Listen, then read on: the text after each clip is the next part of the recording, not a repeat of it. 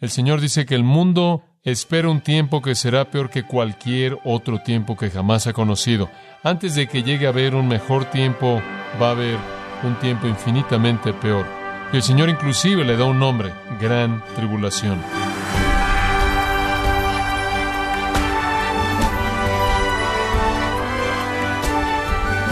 Le damos la bienvenida en esta edición de su programa Gracias a vosotros con el pastor John MacArthur.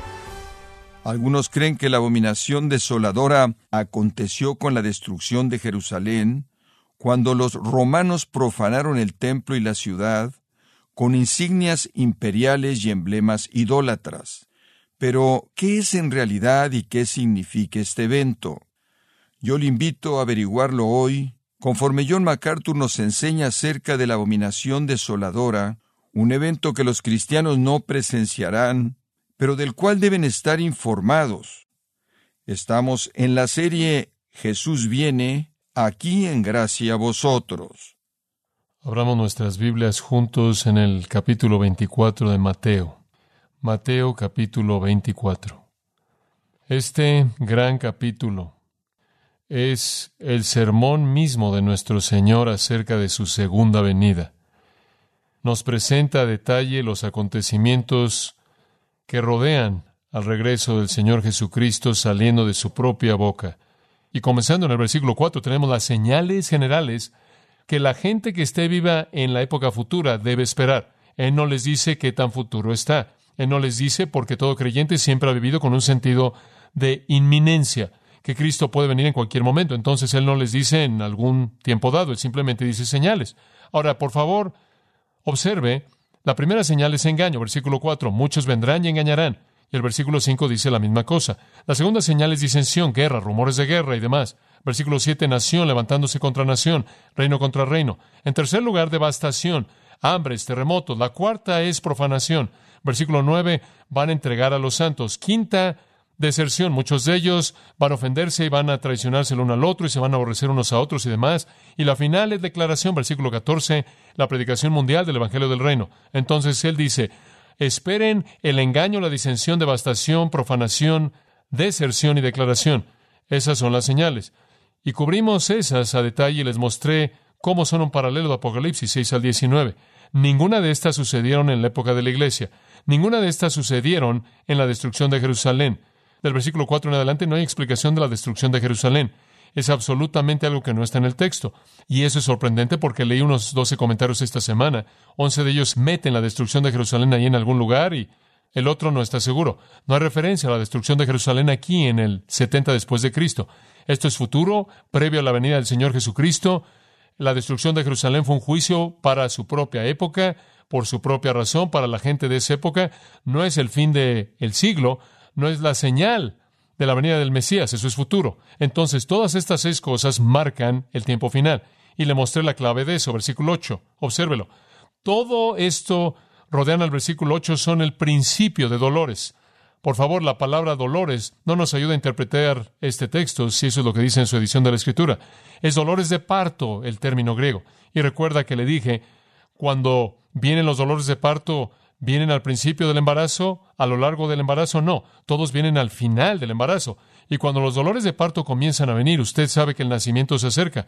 Jesús deliberadamente escoge eso como dolores de parto, así como el profeta de la antigüedad vio a los hombres, por así decirlo, en dolores de parto, atravesando por las agonías que darán a luz el nacimiento del reino. Todos estos acontecimientos se apilan al momento mismo de la venida del reino y son paralelos a los sellos y las trompetas y las copas de Apocalipsis. Y usted recuerda que los sellos suceden en cierta manera de una manera larga, un periodo de tiempo largo, y después las trompetas son más rápidas, y después las copas vienen en una sucesión muy rápida, conforme hay una frecuencia que se incrementa y una intensidad que se incrementa de esos dolores finales, como sucede en el nacimiento de un hijo. Entonces es un retrato vívido. Entonces todas estas cosas no tienen nada que ver con el rapto de la iglesia, no tienen nada que ver con la destrucción de Jerusalén, tienen que ver con el tiempo de la tribulación y conforme se aceleran los acontecimientos dolorosos que dan lugar al establecimiento del reino del Mesías. Entonces Él les da este panorama general, de cosas generales. Pero él sabe que eso no es realmente lo que están preguntando, porque su pregunta fue ¿cuál es la señal? ¿Cuál es ese acontecimiento que dice que sabemos que aquí estamos? Porque podremos ver guerras y podremos ver engaños y engañadores y podremos ver a desertores y podremos ver que el Evangelio está siendo predicado. Esto inclusive podemos verlo en la actualidad. Podrán haber muchas cosas que vemos. ¿Cómo sabemos que ya es el momento? Entonces él dice, muy bien, les voy a dar una señal que echa a andar todo. Y en el versículo 15 él dice, cuando por tanto veréis, deténgase ahí por un momento, cuando veáis esto al final del versículo 15, más vale que entienda. Entonces Él les ha dado algunas señales generales, los dolores de parto que resultan en el nacimiento del reino. Pero Él les da aquí el gatillo que echa a andar todo. Este es un versículo absolutamente fabuloso. Y no vamos a pasar de este versículo porque está tan lleno de verdad. Pero es un versículo clave para entender esta transición de lo que él acaba de decir hasta el 14 a lo que él va a decir del 15 al 31. Es muy, muy clave. Ahora, cuando ustedes que estén vivos en ese día, y él usa el vosotros profético como lo señalamos en nuestro último estudio, cuando ustedes que estén vivos en este día vean esto, saben que están en la tribulación. Aquí está el gatillo que echa a andar los dolores de parto de los versículos 4 14 para que se desate sobre la tierra. Aquí está el acontecimiento clave. Dice usted, ¿cuál es el acontecimiento? Dice usted, ¿cuál es ese acontecimiento? Véalo. Por tanto, cuando veáis en el lugar santo la abominación desoladora de que habló el profeta Daniel, el que lee, entienda. Esa es la señal. Ahora, regresemos a Daniel 11. Quizás voy a entrar en mayor profundidad en esto para que pueda entender a dónde vamos. Ahora, en Daniel 11 conocemos una personalidad muy importante. La llamamos el anticristo. Él es llamado aquí el rey voluntarioso el rey que hace lo que quiere, que no considera el deseo de las mujeres ni a ningún dios, él se exalta a sí mismo sobre todos, versículo 37, y su patrimonio será los honores, él honra al Dios de las fortalezas, el Dios del poder y demás, y esta es una descripción del gran anticristo, el gran rey voluntarioso que hace lo que quiere, que él manifiesta su odio hacia el Dios verdadero y a su Cristo, y él establece su propio poder y su propia fortaleza, y lo que sucede si usted une el retrato bíblico es que en Daniel 2 vemos que habrá en el tiempo final un levantamiento del imperio romano antiguo. La forma final del imperio romano tiene diez dedos y Roma es reconstruida en términos territoriales. El antiguo imperio romano ocupaba la Europa occidental y parte de la Europa oriental también, claro, pero en la nueva forma final el imperio romano, el cual es aplastado por la venida del Mesías, se manifiesta en esta gran imagen. La forma final de diez dedos, esta representación de diez dedos del Imperio Romano, la cual es aplastada por el Mesías, quien es llamado la piedra no cortada por manos. Entonces el Mesías viene y aplasta una confederación final de diez naciones, la cual es como el Imperio Romano antiguo. Pero eso va a suceder a partir de ese sistema. De acuerdo con Daniel y de acuerdo con el libro de Apocalipsis, a partir de ahí se va a levantar un gran líder. Y este hombre se va a levantar de esa confederación europea y él se va a volver el Salvador para Israel. Él va a ser aquel que es el protector de Israel van a hacer una alianza con él, como lo veremos en un momento, para su propia protección en contra de la alianza árabe-rusa, la cual vendrá en una forma final, como Ezequiel 38 la describe y viene en contra de ellos. Lo hacen para su propia protección. Él, por cierto, es aquel de quien se habla en Isaías 10, quien es aquel en quien se apoyan, quien los hiere, porque en medio de esa alianza Él los destruye.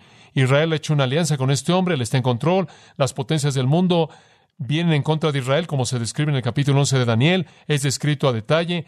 En el tiempo del fin, versículo 40, el rey del sur viene, el rey del norte viene, todas estas potencias entran y vienen noticias del este, ese gran ejército del este.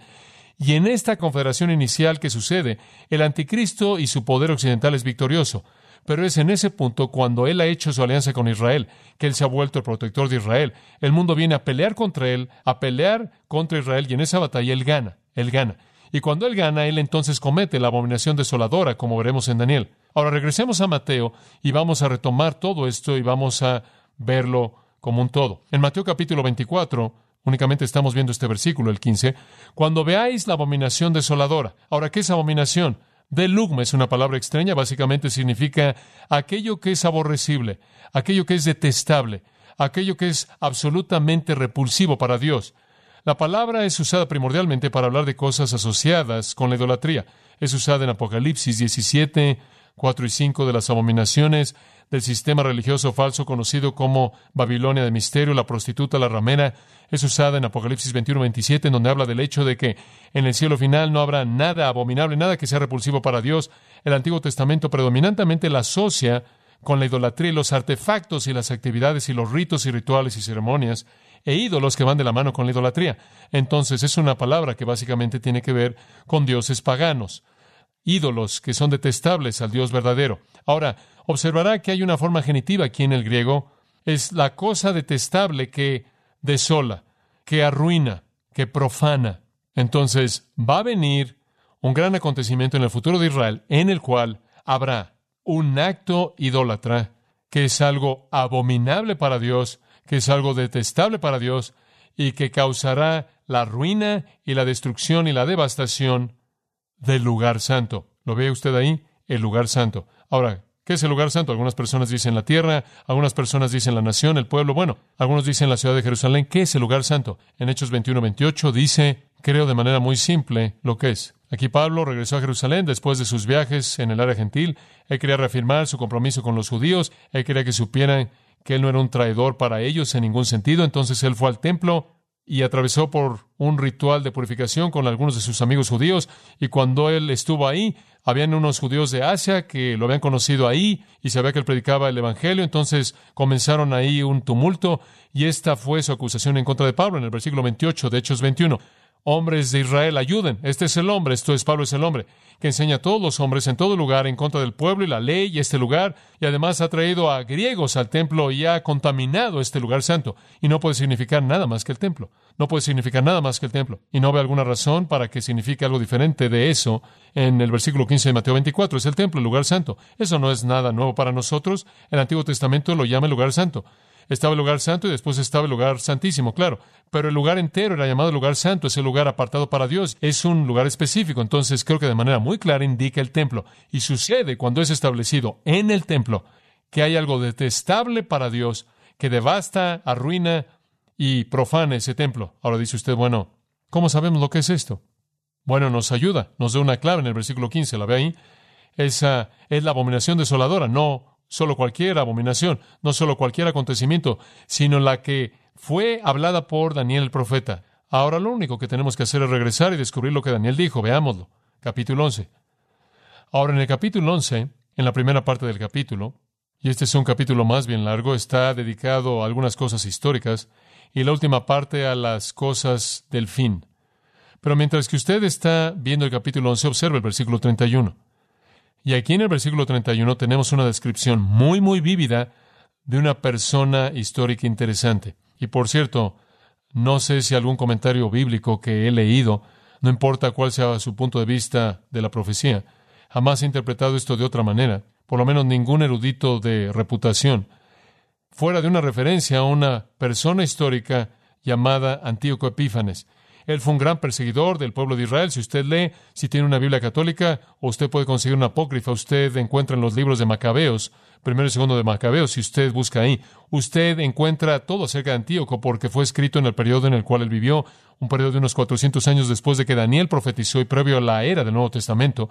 Pero si usted lee ahí que él trató de aplastar a la religión judía, y al hacerlo él mató a miles y miles de judíos, incluyendo hombres, mujeres, inclusive niños. Él en el peor acto de lo que registra la historia judía. Profanó el templo. Él abominó el templo al entrar ahí matar un cerdo en el altar y después metió puerco en las gargantas de los sacerdotes y después estableció, levantó un dios en ese lugar. Una abominación, un dios griego. Creo que fue Zeus. Y entonces, este fue un tiempo, no solo un acto. Él colocó a Zeus ahí y el templo fue profanado. Los judíos nunca regresaron no querían acercarse a ese lugar, no querían acercarse a un lugar contaminado y el sacrificio diario fue detenido de manera completa. Y eso es exactamente lo que el 1131 de Daniel dice que él haría. Él vendría a contaminar el santuario, lo hizo, mató a un cerdo en el altar, quitó el sacrificio diario, eso es exactamente lo que sucedió. Ya no hicieron más sacrificios ahí y el lugar fue tan abominable que se volvió desierto. Quedó desierto, los judíos nunca regresaron y eso es exactamente lo que pasó. Y no fue cambiado sino hasta la revolución macabea que derrocó su poder y pudieron regresar a su religión. Ahora, ese sacrilegio cometido por Antíoco Epífanes en el segundo siglo antes de Cristo es una probada y un anticipo del tipo final de sacrilegio que será cometido en el tiempo del fin. va a ser muy parecido, muy parecido. Daniel habla de ese, hay atrás en Daniel capítulo 9, entonces regresemos al 9, por cierto, Daniel menciona la abominación desoladora tres veces, tres veces. Ahora de regreso en el capítulo 9, y no quiero pasar mucho tiempo en esto, no tenemos el tiempo, pero en el capítulo 9 Daniel tiene una profecía tremenda de la historia de Israel redentoramente. Y él dice en el versículo 24 que 70 semanas, 70 semanas de años, las semanas aquí son semanas de años, 70 semanas de años, 70 veces 7 o 490 años, están determinados sobre tu pueblo Israel, al fin de los cuales la transgresión es terminada, el pecado es terminado, la iniquidad es reconciliada, la justicia eterna viene, visiones y profecías son selladas y el Mesías Santísimo es ungido. Ahora ahí está, 490 años hasta el final, 490 años hasta el reino del Mesías, cuando el pecado haya sido acabado y la justicia reine en el reino. Dice usted, wow, si podemos descubrir cuándo comienza, podemos descubrir cuándo termina. Bueno, podemos descubrir cuándo comienza en el siguiente versículo. Entiende que desde la salida del mandamiento para restaurar y reconstruir a Jerusalén, ¿cuándo fue eso? Ese fue Artajerjes. Artajerjes en los 440 emitió un decreto para reconstruir el templo, para reconstruir la ciudad y dejar a los judíos hacer eso. Así es cuando comenzó. Y entonces usted puede comenzar a contar a partir de ahí siete semanas. Eso es 69 semanas, serían 69 semanas hasta el Mesías el Príncipe, 69 semanas hasta Mesías el Príncipe, y ha sido calculado para ser exacto hasta el día mismo cuando el Mesías vino. Ahora, eso deja cuántas semanas, cuántas quedan, una semana. Esa es una semana y ese es el problema. Sabemos que las 69 terminaron cuando el Mesías vino, pero la septuagésima no ha venido aún. Entonces tenemos un periodo de tiempo indeterminado, indeterminado entre las 69 y las 70. Ahora el versículo 27, ahí está un príncipe en el versículo 26 que vendrá en el futuro. Este príncipe va a venir y él va a traer desolación. Ahí está esa palabra de nuevo, significa ruina, devastación. Y él va a venir y va a hacer un pacto con Israel durante una semana. Y a la mitad de esa semana, él va a hacer que el sacrificio y las ofrendas cesen, exactamente como Antíoco Epífanes lo hizo. Y sabemos que esto no está hablando de Antíoco, porque todo esto está conectado a la venida del Mesías, ¿no es cierto? Todo esto está conectado al fin del pecado y al fin de la transgresión y al fin de la iniquidad y al traer la justicia eterna y a la unción del Santísimo y el tiempo del reino. Entonces va a ser en la segunda venida. Pero él va a llegar a la mitad de esos siete años, los cuales van a ser tres y medio años, cuarenta y dos meses, mil doscientos sesenta días. Va a causar que el sacrificio se detenga y después él va a traer la abominación que va a traer la desolación. Ahí está la abominación desoladora. Y él va a hacer esto hasta la consumación y entonces aquello que está determinado será derramado sobre el desolador. En otras palabras, Él lo va a hacer hasta el fin y el juicio final de Dios. Entonces el gobernante futuro, el príncipe futuro, el príncipe, el rey voluntarioso, el cuerno pequeño, el anticristo, la bestia del mar, como usted lo quiera llamar, el hombre de pecado, el hijo de perdición, varios términos, Él va a venir, Él va a hacer un pacto con Israel durante esa semana final. Entonces lo que usted tiene, la venida de Cristo, y apenas antes de eso usted tiene un periodo de siete años, ese periodo de siete años es iniciado cuando Israel hace un pacto con este príncipe, este rey, quien es el líder de la Confederación Occidental, que será un protector para Israel. A la mitad de la semana, él se vuelve en contra de Israel, detiene sus sacrificios, levanta un ídolo en medio del templo, detiene toda su adoración, los hace adorar este Dios falso, este ídolo falso, abomina el lugar de tal manera que termina en ruina y los judíos no se acercan. Ahora vaya al capítulo 12 de Daniel. Escuche con mucha atención en estos últimos momentos. En Daniel capítulo 12, versículo 11, por favor, lo vuelve a mencionar. Desde el tiempo de que el sacrificio diario se ha quitado, ahí está la abominación desoladora y la abominación que causa desolación es establecida. Observe ahí, es establecida, no sucede en un momento, se vuelve permanente. Esa es la razón por la que Mateo 24, 15 dice, será establecida en el lugar santo.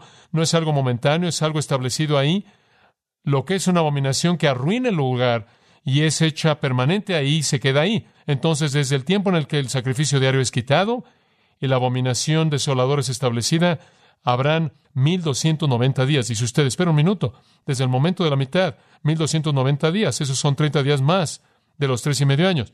¿De dónde salieron los 30 adicionales? Apocalipsis 12:6 dice que habrán 1260 días. Daniel dice 1290 días. ¿Por qué la diferencia. Creo que la mejor explicación es que es en esos 30 días después de que la tribulación ha terminado, que el Señor, cuando Él venga al monte de los olivos, como dicen Zacarías, crea un gran valle en el cual todas las naciones del mundo son congregadas y juzgadas. Y yo creo que Daniel nos ha llevado 30 días más para darnos ese tiempo en el cual se llevará a cabo el juicio de las naciones descrito en Mateo 25, conforme el juicio de las ovejas y los cabritos se lleva a cabo, en el cual todas las personas que todavía estén vivas en la tierra al final de la tribulación estén congregadas para que sean juzgadas por el Señor, para determinar si van al cielo o al infierno. Y es en ese periodo de 30 días, el cual vemos aquí en Daniel, que es añadido al texto de Apocalipsis.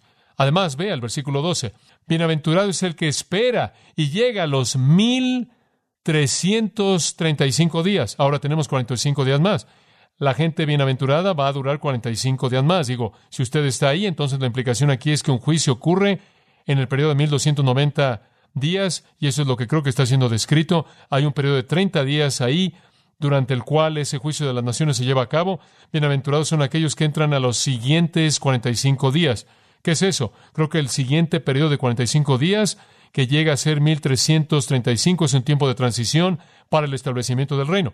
El Señor establece su trono en Jerusalén, el Señor, el Señor nos establece en lugares para gobernar, en lugares de representación, como emisarios por todo el mundo y Él establece su reino. Comienza a traer a las naciones a Él, comienza a diseminar las reglas y los principios para el milenio mesiánico y ese es el periodo de 45 días. Entonces Daniel ve la abominación desoladora.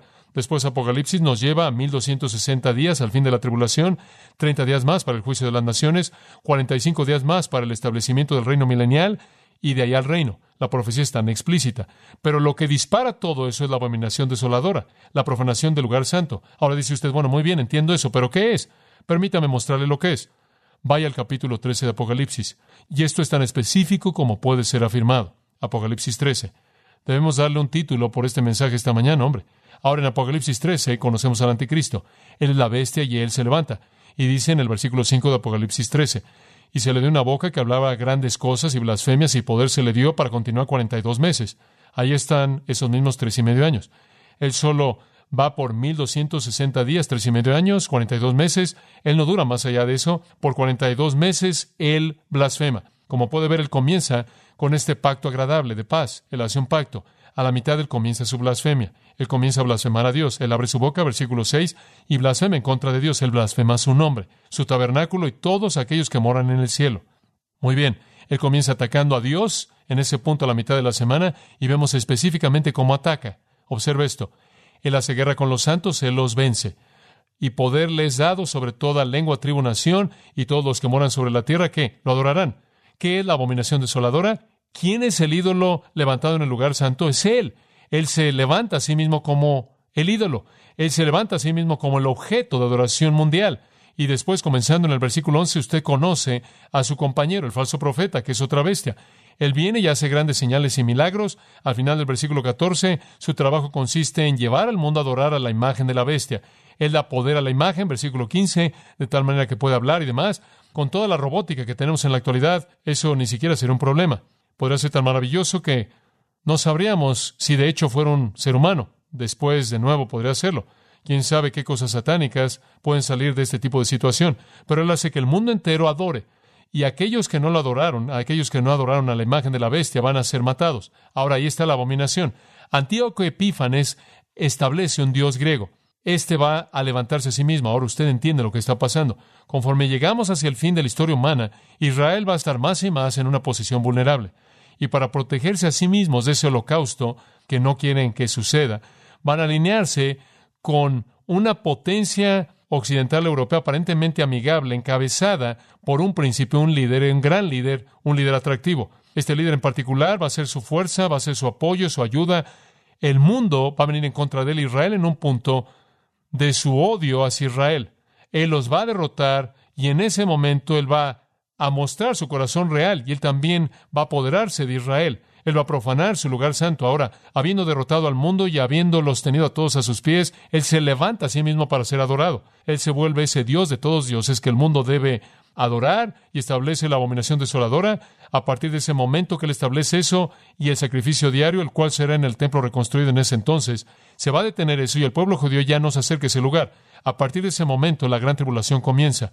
Dura 42 meses, 1260 días, tres y medio años seguidos por un periodo de 30 días de juicio y un periodo de 45 días de transición al reino milenial. Ahora, quizás hay otro pasaje que usted debería considerar, y es claro, la referencia de Pablo este hombre, haciendo esto en 2 Tesalonicenses, en donde él dice que vendrá, en el versículo 4, exaltándose a sí mismo sobre todo aquello que es llamado Dios o que es adorado, de tal manera que, como Dios se siente en el templo de Dios, mostrándose como Dios, y él viene en el versículo 9, con obra de Satanás, con todo poder, señal y maravillas mentirosas y engaño de injusticia y demás. Entonces Él viene y de hecho se levanta como Dios. Ahora, esa es la abominación desoladora. Solo quiero que se den cuenta de que habiendo dicho todo esto, es importante que usted en su propio corazón esté preparado para enfrentar el futuro. Y eso solo puede ser hecho mediante la fe en Jesucristo. Estos son pensamientos que deben calibrar nuestras prioridades para el día en el que vivimos. Y espero que ese enfoque calibrado primero sea su relación con el Dios vivo mediante Cristo. ¿Y qué está haciendo con su tiempo y talento y en dónde está invirtiendo su vida en los días venideros para la gloria de Dios?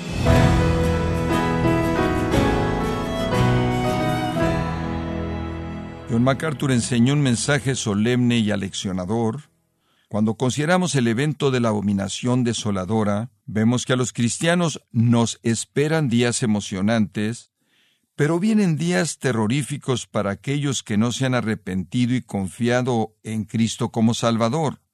Esto es parte de la serie Jesús viene, aquí en gracia a vosotros. Y quiero recordarle, estimado oyente, que tenemos a su disposición el libro La Segunda Venida, escrito por John MacArthur, en donde nos ayuda a anhelar la segunda venida del Señor al presentarnos textos bíblicos clave y el discurso escatológico de Cristo en el Monte de los Olivos. Puede adquirirlo en nuestra página en gracia.org o en su librería cristiana más cercana. También le comento que puede descargar los sermones de esta serie así como todos aquellos mensajes que he escuchado en días, semanas o meses anteriores en gracia.org. Si tiene alguna pregunta o desea conocer más de nuestro ministerio, como son todos los libros del pastor John MacArthur en español, o los sermones en CD que también usted puede adquirir, escríbanos y por favor mencione la estación de radio por medio de la cual usted nos escucha en gracia a vosotros. Es importante conocer no solo el país y ciudad de donde usted nos escucha, sino también la radio. Para quienes contactan nuestro ministerio por primera vez, pueden solicitar una copia del mensaje de promoción sin costo alguno, un mensaje por oyente únicamente. Si usted vive en los Estados Unidos o Puerto Rico, escríbanos a Gracia Vosotros, P.O. Box 4000, Panorama City, California, 91412. O puede escribirnos a través del siguiente correo electrónico radio arroba Bueno, en nombre de John MacArthur y el personal de este organismo, queremos darle las gracias por su tiempo y sintonía y queremos pedirle que no deje de orar por este ministerio como también por la estación de radio por la cual usted nos escucha de lunes a viernes. Este es su amigo Miguel Contreras, invitándola a que sintonice nuestra próxima edición para que juntos continuemos desatando la verdad de Dios un versículo a la vez. No se lo pierda, aquí en Gracia Vosotros.